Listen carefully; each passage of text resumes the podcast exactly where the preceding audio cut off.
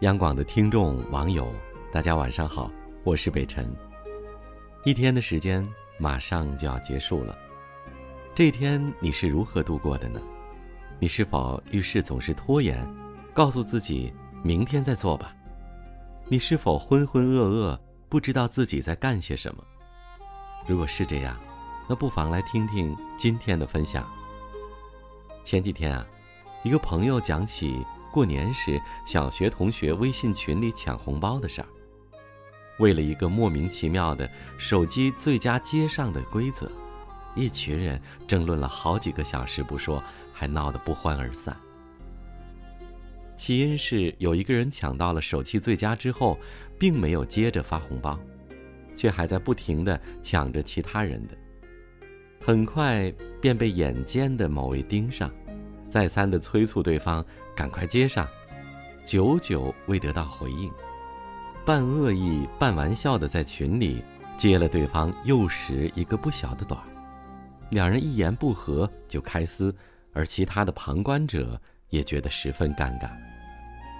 朋友叹息一句：“没想到还没过三十年，昔日同窗便已高下毕现了。”我问他此话怎讲，他十分感慨。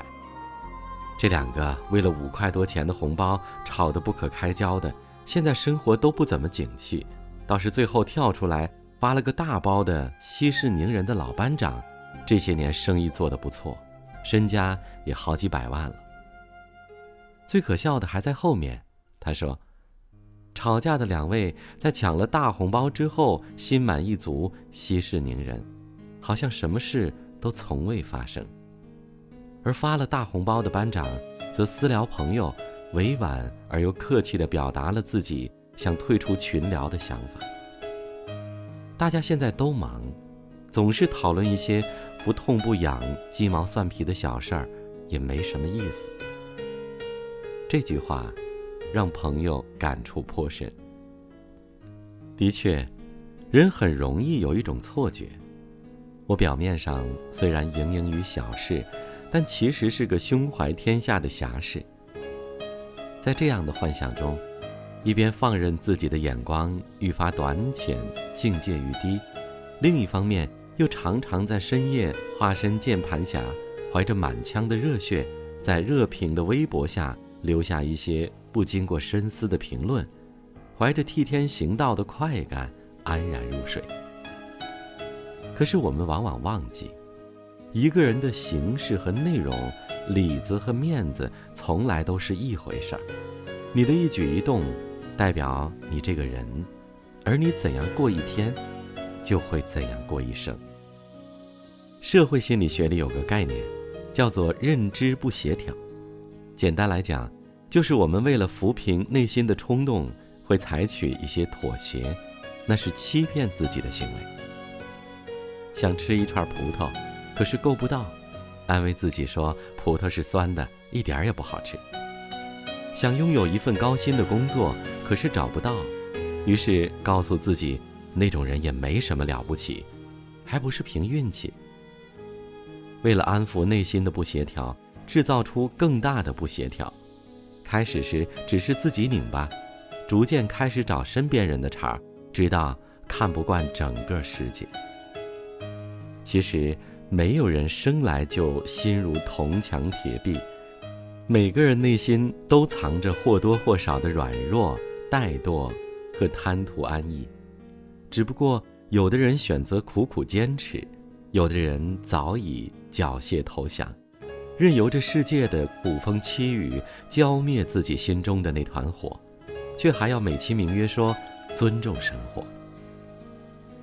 我实习的时候，曾经采访过一个企业的创始人，他整日忙得脚不沾尘，却还坚持着每天阅读一小时的习惯。办公室的书架放满了半新不旧的大部头，打眼扫过去，都与工作无关。我很好奇地问：“可是读这些书有什么用啊？工作的时候又用不到。”不是为了用。而是为了保持一种生活状态。他说：“我之所以每一天都不敢松懈，是害怕心底这匹野马破了笼，就再也拴不回来了。他说：“生活从来不是一下子就把谁击垮，他的獠牙时刻对准你，你的每一次走神和跑偏，都会为他的攻击提供机会。等你意识到的时候，他已是体无完肤。看别人一举成名，看别人驾重就轻，你以为那都是运气，却不知那击必中的招数背后藏着的。”是多少年的功力？亮剑只有一瞬，磨剑却需一生。每天读书与每天斗地主，每天健身与每天吃垃圾食品，每天学 K 线图和每天守着群抢红包，区别我们的从来不是某个机缘，而是你每天在做的某件事，影响着你，满足着你，也塑造着你。只有时间会告诉你，你是谁，而你的每一天，都在写着这份答卷。好了，今天的分享就到这里，我是北辰，祝您晚安。一天宛如一年，一年宛如一天，任时光流转，我还是我。一遍用了千遍，千遍只为一遍。当回忆久远，初心之前。我做了那么多改变，只是为了我心中不变。